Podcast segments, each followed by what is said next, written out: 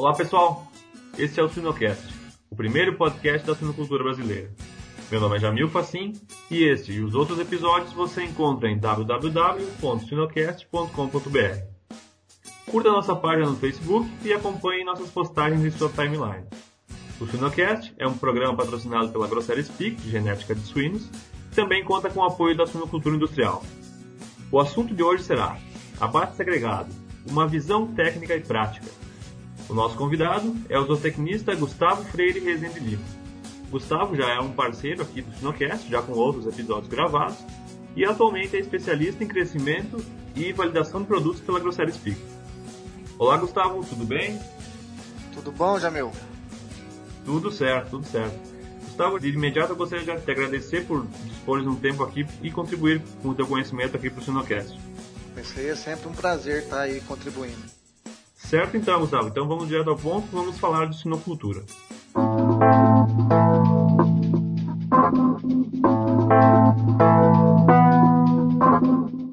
Então, de início, Gustavo, acho que nada mais importante do que tu nos dar a, a definição de abate segregado. O que, que é o abate segregado? O abate segregado nada mais é que o envio prévio de subgrupos de um mesmo lote para o abate. Então, o abate segregado ele varia de acordo com dois itens, que seria a quantidade de animais enviadas por carregamento e os dias de alojamento prévio de cada carregamento. Então, se pode aí trabalhar com porcentagem de abates aí variando de 8% dos animais até 15% dos animais, ou 21 dias de abate, ou às vezes até um mês antes da data prevista do abate, a fim de otimizar uma janela de peso de abate que o frigorífico pré-determina. Certo, certo. Tu falaste então desses subgrupos, quantos seriam assim os limites de subgrupos que pode se ter num lote? Isso é muito em função da restrição que o frigorífico vai ter ou tem de peso ao abate. Então, muitos sistemas de produção fazem um abate ou um carregamento antes do abate final, ou dois, ou tem alguns casos extremos que as faixas de peso são muito restritas e a bonificação pela variação de peso é alta, que se justifica fazer até seis carregamentos em um lote só. Sim, interessante. E tu mencionaste agora do frigorífico, Gustavo. Quais são os potenciais benefícios tanto para o frigorífico como para as granjas que praticam o abate segregado?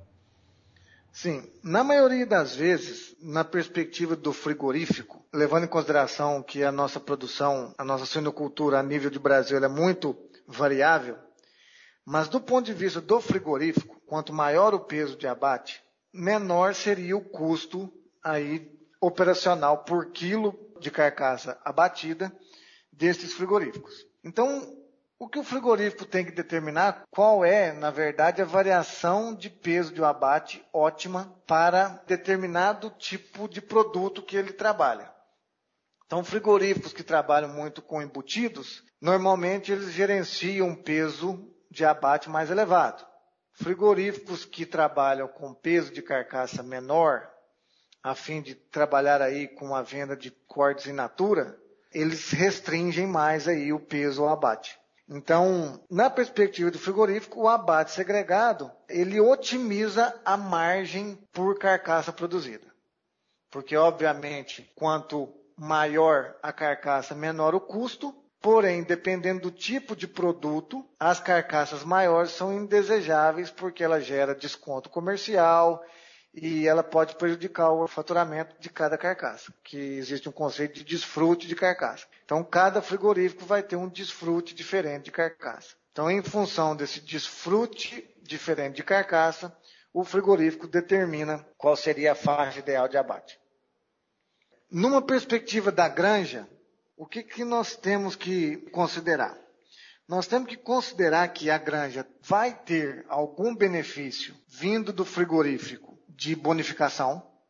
Então, o frigorífico ali vai determinar qual seria a faixa de, de peso ideal dos animais ao abate e pagando por isso, para os animais dentro da faixa. E também tem um, um valor agregado também zootecnicamente dentro da produção, é que ao praticar o abate segregado, pode-se aliviar a lotação das baias. Então, principalmente quando se trabalha com pesos mais elevados, existe aí um gargalo muito grande que é a superlotação, que se diz que seria uma falta de espaço físico, falta de comedouro e falta de bebedouro. Então, praticando aí um abate segregado, se tem aí um benefício de alívio dessa superlotação e uma melhora de desempenho zootécnico dos lotes. Sim, bem, bem interessante mesmo, Gustavo. E falando um pouco mais da, da, prática, assim, da rotina da equipe que pratica esse abate segregado, eu queria que nos dissesse como fazer esse abate segregado em termos práticos e de cálculo de quantidades de suínos a serem carregados. Novamente é, é importante a gente frisar aqui que o abate segregado ele parte de uma comunicação prévia entre frigoríficos e sistema de produção. Então, se essa comunicação for fraca, obviamente que o abate segregado ele tende a ter um insucesso ou um fracasso. Mas na rotina, o que, que nós precisamos aí de informação do frigorífico? Nós precisamos de trabalhar com um conceito que se chama coeficiente de variação que nada mais é a porcentagem que estas carcaças variam dentro de cada lote. Então nós vamos precisar que o frigorífico libere ou nós vamos precisar analisar os romanês com carcaça desse frigorífico. Em termos médios, dentro do Brasil aí, sem abate segregado, né? Vamos dizer, abatendo o lote inteiro, o coeficiente de variação das carcaças no frigorífico ele gira em torno de 12% na média 12%. Alguns menos, alguns mais. O que, que significa isso? Imagine que um frigorífico pratique aí um peso de carcaça de 100 kg. Então ele está aí numa média de 100 kg. 68% das carcaças vão variar de 12% para cima e 12% para baixo. Então nós vamos aí trocando em miúdos, nós vamos ter 68% das carcaças de 88 a 112 quilogramas. E depois nós vamos ter aí 16% das carcaças variando aos extremos, que seria acima de 112 ou abaixo de 88. O contrário que muitos pensam, que o coeficiente de variação é a diferença entre a carcaça máxima, a maior, e a carcaça mínima, a menor. Não. Isso aí é muito importante estabelecer esse padrão. Então, tendo aí o peso de abate e nós temos aí o coeficiente de variação das carcaças dentro do frigorífico, sem o abate segregado, nós avaliamos os GPDs dos lotes. Então, vamos imaginar aí que nós temos lotes na média no sistema de produção de 920 gramas de GPD, de fase, GPD de terminação. Então, calcula-se mais ou menos que, aproximadamente, que o coeficiente de variação das carcaças seria o coeficiente de variação do ganho de peso individual. Então, nós vamos ter grupos, em um lote médio de 920 gramas, nós vamos ter grupos que apresentam desempenho superior a 1 kg. Fazendo a conta, na verdade, seria aí 1,30 kg de GPD. Então, o que se faz? Se o frigorífico ele preconizar aí um abate médio de 133 quilos, que seria evitar carcaças de 112 quilos acima, nós fazemos uma contra ao contrário. Então nós temos aí que os animais estão ganhando, os animais top de desempenho ganham mais de 1 quilo. Nós temos que evitar aí o ganho de 12 quilos de carcaça então, fazendo isso aí, nós vamos chegar mais ou menos uma conta aí de 12 dias ou 15 dias antes do abate. Então, veja que é a faixa de idade ou de dia de alojamento para se executar o abate segregado, ele varia de acordo com a variação que existe dentro dos lotes de carcaça e o desempenho médio histórico das granjas. Então, se determina aí o dia do primeiro corte praticamente se trabalha entre 15 a um mês, dependendo da restrição que o frigorífico tem de peso ao abate. Bem interessante, é uma visão matemática, mas simples de se calcular. Né? Então, Gustavo, seguindo nessa linha da, da, de uma visão mais prática, queria que nos dissesse como otimizar o abate segregado em termos de, de instalações, equipe necessária e o treinamento dessa equipe. Após o primeiro passo, que é determinar qual que é a data do primeiro corte, que vai variar então aí de 15 dias a um mês antes da data prevista do abate, nós temos que estabelecer certos tipos de treinamento para as pessoas que vão realizar a marcação dos animais, que isso aí é muito importante. Então existem duas formas de fazer, ou essas duas formas elas podem ser complementares. A primeira seria um treinamento visual dos animais. Então, o que realmente na prática nós podemos fazer?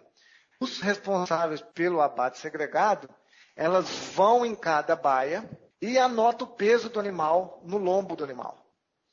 Depois disso, então, passa o animal, ela coloca lá 135 quilos. Passa outro animal, coloca 120 quilos.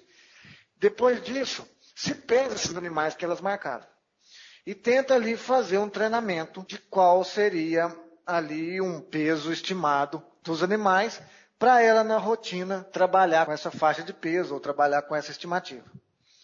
Uma outra forma de fazer, que seria uma forma mais prática e uma forma que, que se evolui ao longo do tempo, é que, de novo voltando no aspecto da comunicação entre o frigorífico e o sistema de produção, é que a pessoa que marca os animais para o abate segregado, ela tem que ter, no máximo em dois dias ou no dia seguinte, o romaneio com carcaças. Porque ela, em função dos dias de alojamento e em função de algumas dúvidas que ela tem de marcação, ela já pode estabelecer um ajuste dos dias do alojamento. E também ela pode estabelecer um padrão de variação de peso. Trocando em miúdos. Vamos dizer que nós calculamos aí o coeficiente de variação, nós calculamos aí pelo ganho de peso do lote qual seria o dia para o primeiro corte, para o segundo corte, em função da exigência do frigorífico. Porém, quando se começa a marcação, vamos imaginar com 21 dias antes do abate, prévio, se vê que mesmo escolhendo os animais maiores da baia, os animais já estão excedendo o peso. Então, muitas das vezes, o coeficiente de variação do ganho de peso está muito mais alto e nós temos a oportunidade aí de adiantar aí, vamos dizer, não 21 dias, mas 28 dias de abate. Isso nós podemos fazer apenas estudando o romaneio. Então, ajustando o dia de alojamento, o que, que o funcionário ou colaborador vai fazer? Ele vai, dentro daquela faixa de dia de alojamento, obviamente vai ter animais que ele vai ficar com dúvida. Ele vai mandar, esse animal eu vou mandar, o animal, esse aqui eu não vou mandar para abate. E nessa dúvida, com o romaneio de carcaça, ele pode ver se ele está sendo efetivo ou não. E pensar, não, esse abate aqui eu mandei animais menores, olha o peso de carcaça que deu. Então, não é esse tipo de animal que eu tenho que escolher eu tenho que escolher animais mais pesados ou mais leves. Enfim, é uma maneira prática de ser feito. Sobre a equipe, como se faz, então, assim, uma equipe de abate segregado? Ela vai ser a mesma equipe de um, um abate normal, porém com algumas divisões, na verdade. Então, a primeira, obviamente, nós vamos ter uma pessoa no caminhão, uma pessoa no corredor, dependendo do, comprimento do galpão, se tem até duas pessoas no corredor. Nós vamos ter uma terceira pessoa que fica no portão, que é a pessoa que vai fazer uma, uma ligeira apartação ali. Então ela vai ficar no portão mais parada e trabalhando, abrindo e fechando o portão. Nós vamos ter uma outra pessoa que seria um ajudante, que também fica mais parado na baia, que ficaria entre comedouro e essa pessoa que fica no portão. Então a pessoa que fica trabalhando aí, utilizando uma tábua de contenção trabalhando aí, fechando animal no comedouro e fechando animal perto do portão. E normalmente uma pessoa que circula mais dentro da baia, fazendo os animais girarem dentro da baia e fazendo a apartação com calma. Então tem que se ter um padrão aí de, de carregamento calmo, tem que se ter experiência aí para realizar esse tipo de manejo, para que não ocorra mortes ou ocorra problemas aí de qualidade nos animais, como quebra de perna, etc. Na parte de instalações, o que que nós temos que nos atentar? O manejo americano de abate segregado, ele é feito na rotina, uma, porque os frigoríficos vão bonificar ou penalizar de acordo com o peso de carcaça, mas ele é muito difundido pela facilidade de operação. Então os galpões, eles são próprios para esse tipo de manejo. Então, um grande exemplo. Os portões abrem é, em toda a extensão da baia. Então, se tem um portão inteiriço que se tem a possibilidade de abrir ele muito ou não.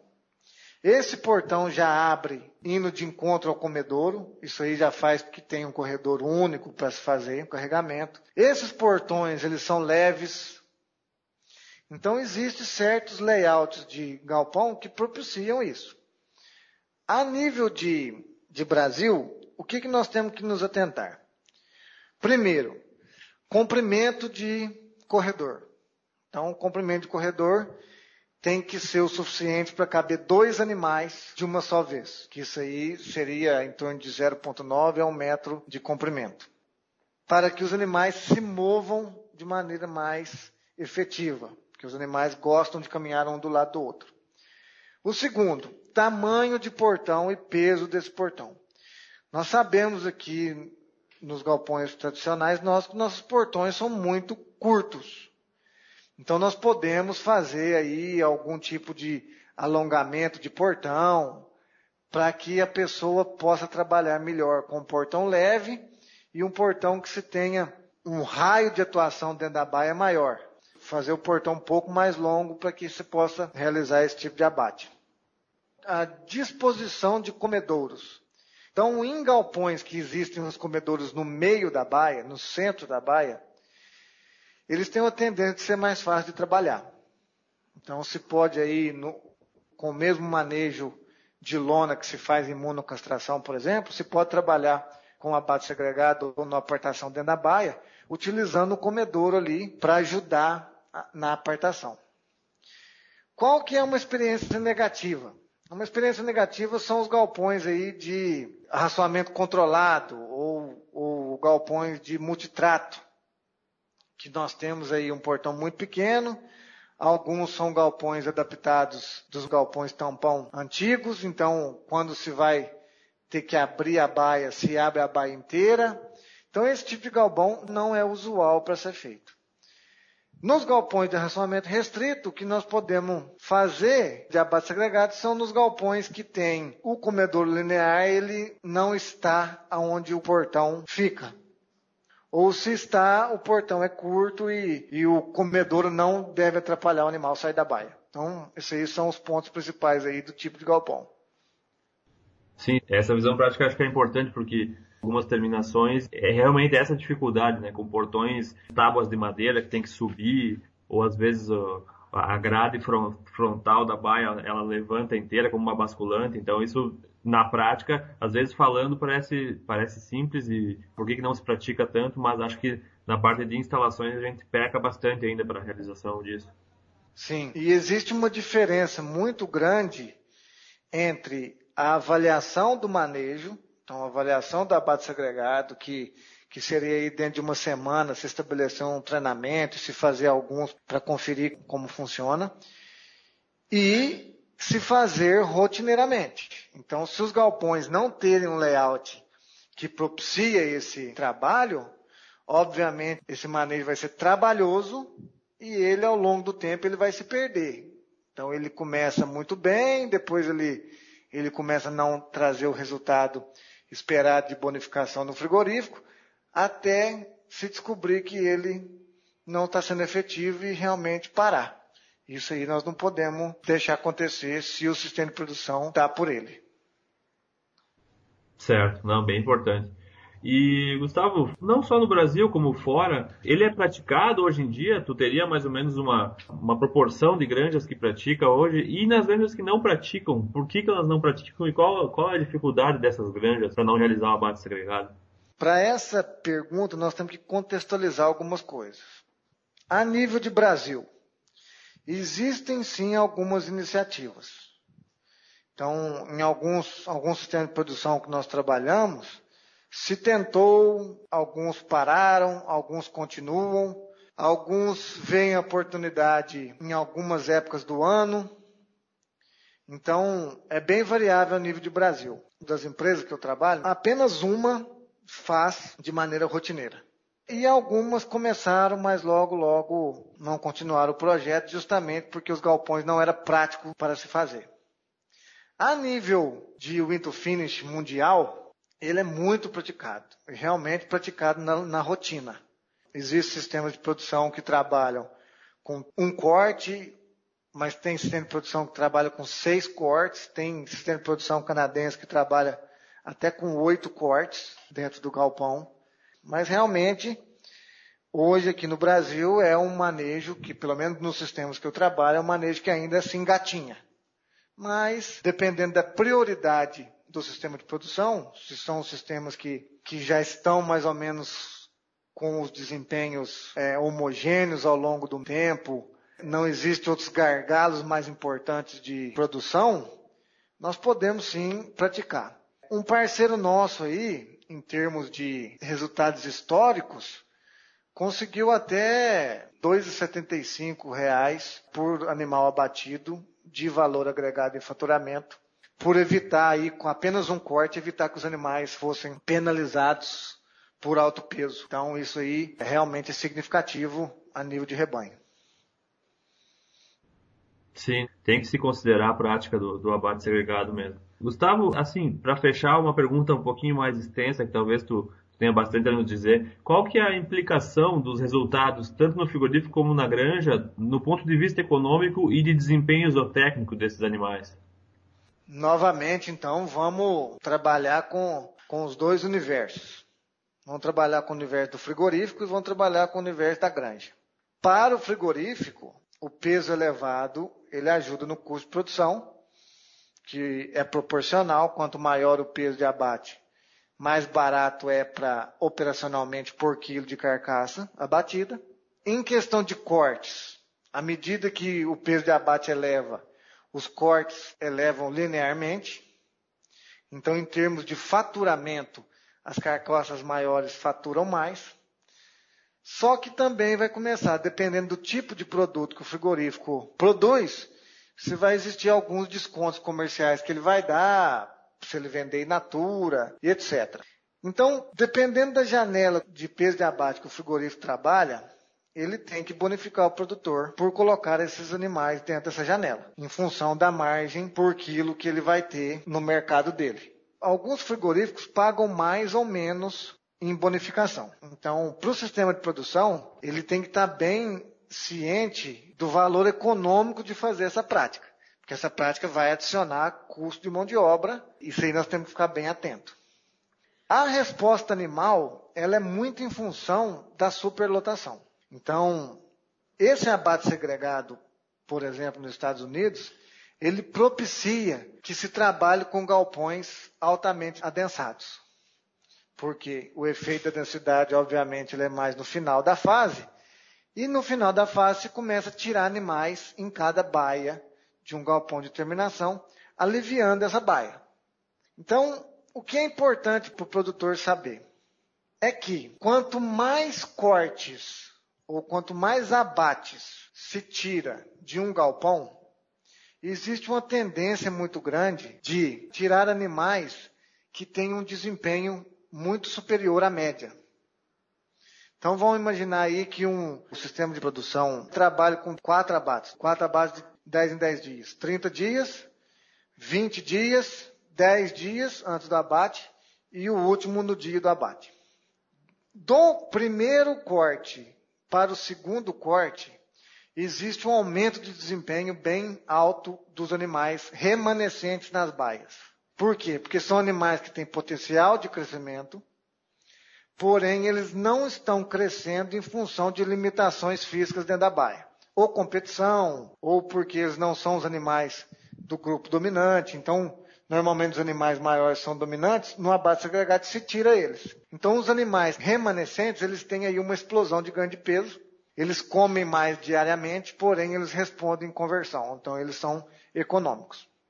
Já do segundo para o terceiro corte, quando se faz aí então o segundo corte, os animais remanescentes, eles têm uma tendência de não comer muito mais diariamente, porque eles já não estão mais limitados fisicamente. Porém, são os animais que têm um ganho de peso mais baixo.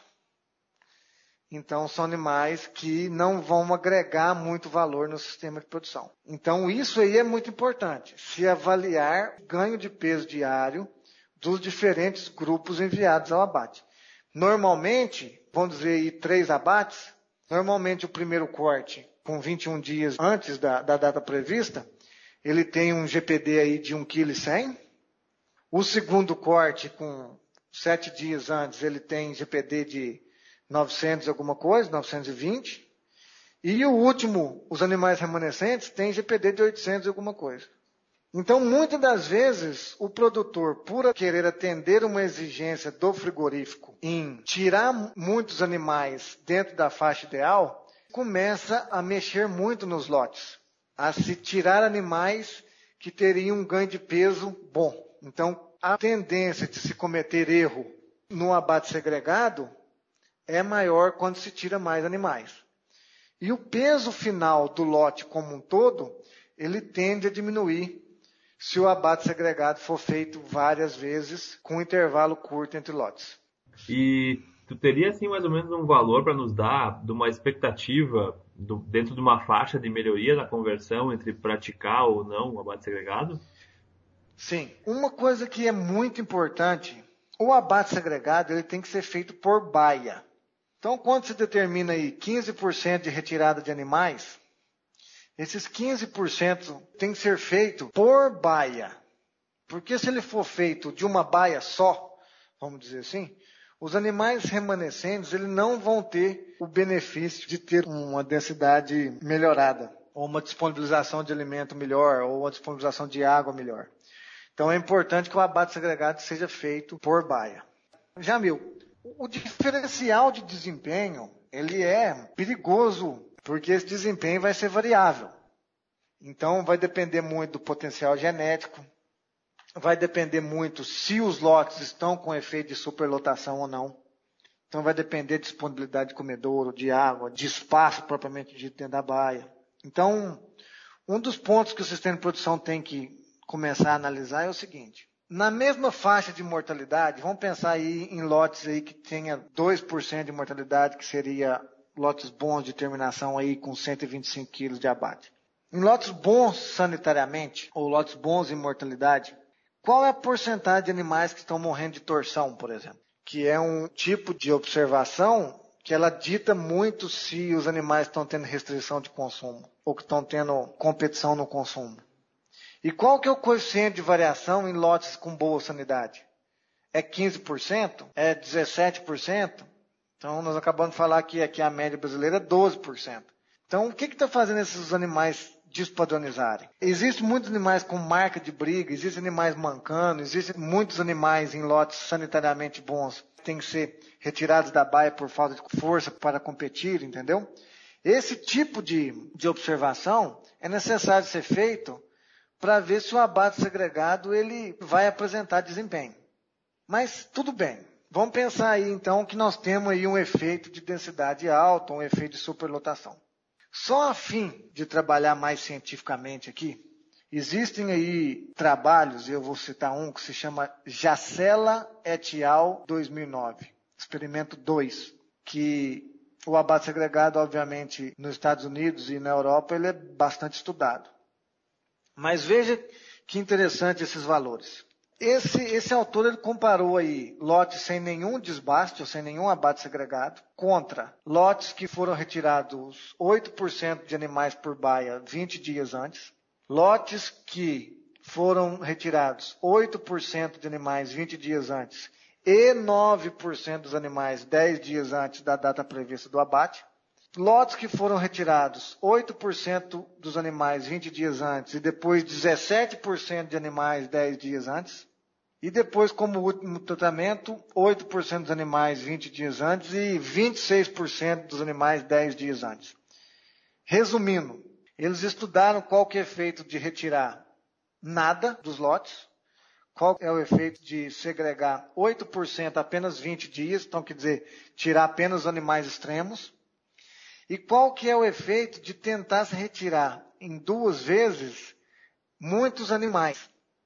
Então veja bem, da não segregação do abate para um corte apenas, nós tivemos o GPD aumentando em 10% de melhora. Porém, quando se retirou duas vezes ao invés de uma, os animais apresentaram, os animais remanescentes apresentaram 3,5% de melhora em GPD. E quando se começou a tirar mais animais por vez, não se observou diferença em GPD. Então, o que, que, é isso? Os animais de alto potencial de ganho de peso, quando se faz o primeiro corte, eles têm uma disponibilidade de lugar mais alta, né, de recurso de baia mais alta, que eles respondem ganho de peso. Entendeu? Então, o consumo de ração diário desses lotes que tiveram só um corte, tiveram um efeito de 1,55% em consumo de ração diária. O consumo de ração diária ela aumenta um pouquinho mais, só que o ganho de peso é tão alto dos animais remanescentes que ajudam na conversão. E a conversão, de maneira geral, entre desbastar uma vez e desbastar nenhuma vez, ele varia em torno de 8,28% de melhora de conversão. Só que à medida que se vai retirando mais animais, ao longo do tempo, ou retirando mais animais a cada desbaste, vamos dizer assim, essa conversão alimentar ela começa até a piorar. Porque se dá espaço para os animais e animais que não têm potencial de ganho, que são animais abaixo da média de ganho. Então, por isso que o abate segregado ele, ele é uma média ou ele é um balanço entre necessidades do frigorífico e necessidades da granja. Se o frigorífico quiser uma faixa muito restrita de ganho de peso, ele tem que ter uma tendência de bonificar um pouco mais para justamente pagar essa queda de desempenho que o produtor vai ter em mexer muito com os lotes. Então existem muitos sistemas de produção que a bonificação não é suficiente, vamos dizer a nível americano, que eles simplesmente não segregam abate, mandam todos os animais para o abate.